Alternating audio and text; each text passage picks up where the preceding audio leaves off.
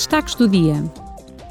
Amanhã, a Comissão dos Assuntos Económicos e Monetários realizará uma audição sobre o impacto económico das sanções da UE na Rússia e na economia da UE. Foram convidados cinco oradores externos, nomeadamente a Presidente da Comissão do Desenvolvimento Económico do Parlamento Ucraniano. Os oradores apresentarão a sua avaliação do impacto económico das sanções. Também amanhã, a Comissão da Agricultura e do Desenvolvimento Rural realizará uma audição pública para assinalar o 60 aniversário da Política Agrícola Comum. Os eurodeputados debaterão igualmente o contributo do regime comunitário de proteção das variedades vegetais, o maior regime do mundo a proporcionar proteção com direitos de propriedade intelectual às novas variedades vegetais. A Comissão também debaterá o aumento dos preços da energia.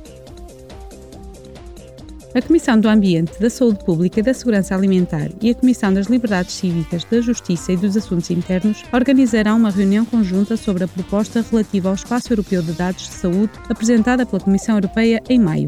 A proposta visa ajudar as pessoas a assumirem o controle dos seus próprios dados de saúde e a apoiar a utilização desses dados para melhorar a prestação de cuidados de saúde, a investigação, a inovação e a elaboração de políticas. Também permite que a UE utilize o potencial oferecido pelo intercâmbio seguro dos dados.